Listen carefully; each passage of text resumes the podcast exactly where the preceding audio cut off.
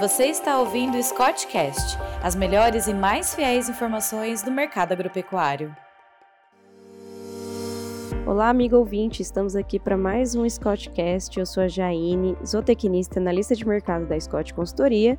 Estou aqui com a minha companheira, também analista de mercado da Scott Consultoria, Isabela Cavalcante, e hoje nós vamos falar um pouco sobre a produção agrária, que mesmo sob pressão, vem produzindo bem o mundo ainda está fragilizado e é evidente o esforço global das economias para a recuperação desses efeitos causados pela pandemia do Covid-19, que apesar da imunização através das vacinas né, já ser uma realidade, surtos de gripe ainda causam o fechamento de importantes cidades chinesas. E desde fevereiro também, quando eclodiu uma guerra entre Rússia e Ucrânia que não apresenta sinais de desfecho, além das retaliações às sanções impostas pelo Ocidente, né, a Rússia reduzindo o fornecimento de gás para a Europa Ocidental, é, suspendendo também totalmente para a Alemanha, por exemplo, gerando aí uma crise energética também no bloco europeu e que contaminou o mundo todo.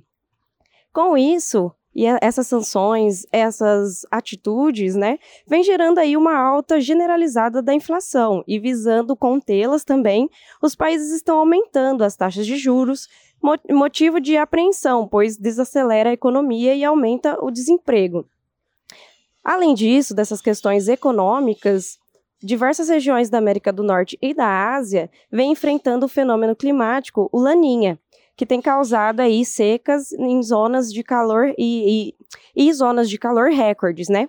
Reduzindo a expectativa de produção de importantes produtores agrícolas no mundo, como os Estados Unidos e a China.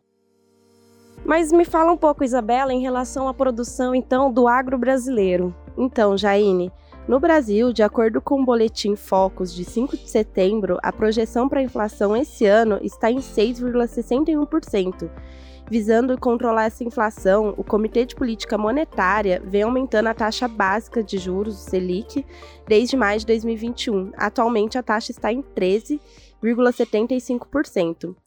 E o agronegócio, em meio aos acontecimentos mundiais apresentados, está com bom desempenho. Para as safras de grãos de 2021, 22 e 2022, 2023, a Conab prevê aí recordes de produção de 271,5 e 308 milhões de toneladas, respectivamente. E os números de produções de animais brasileiros, por sua vez, estão melhorando. Destaca-se as exportações de carne bovina e suína, em agosto foi recorde, inclusive. Foram exportadas 203 mil toneladas de carne bovina e 106 mil toneladas de carne suína. Dois recordes aí. Mas aí levanta o questionamento: será sempre assim? Bom, o agronegócio brasileiro representa 27,4% do produto interno bruto, uma parcela aí muito significativa na economia brasileira. Mas bons projetos e investimentos são necessários ainda para manter e aumentar essa produtividade e a qualidade dos alimentos, visando também os mercados externos, além do mercado interno.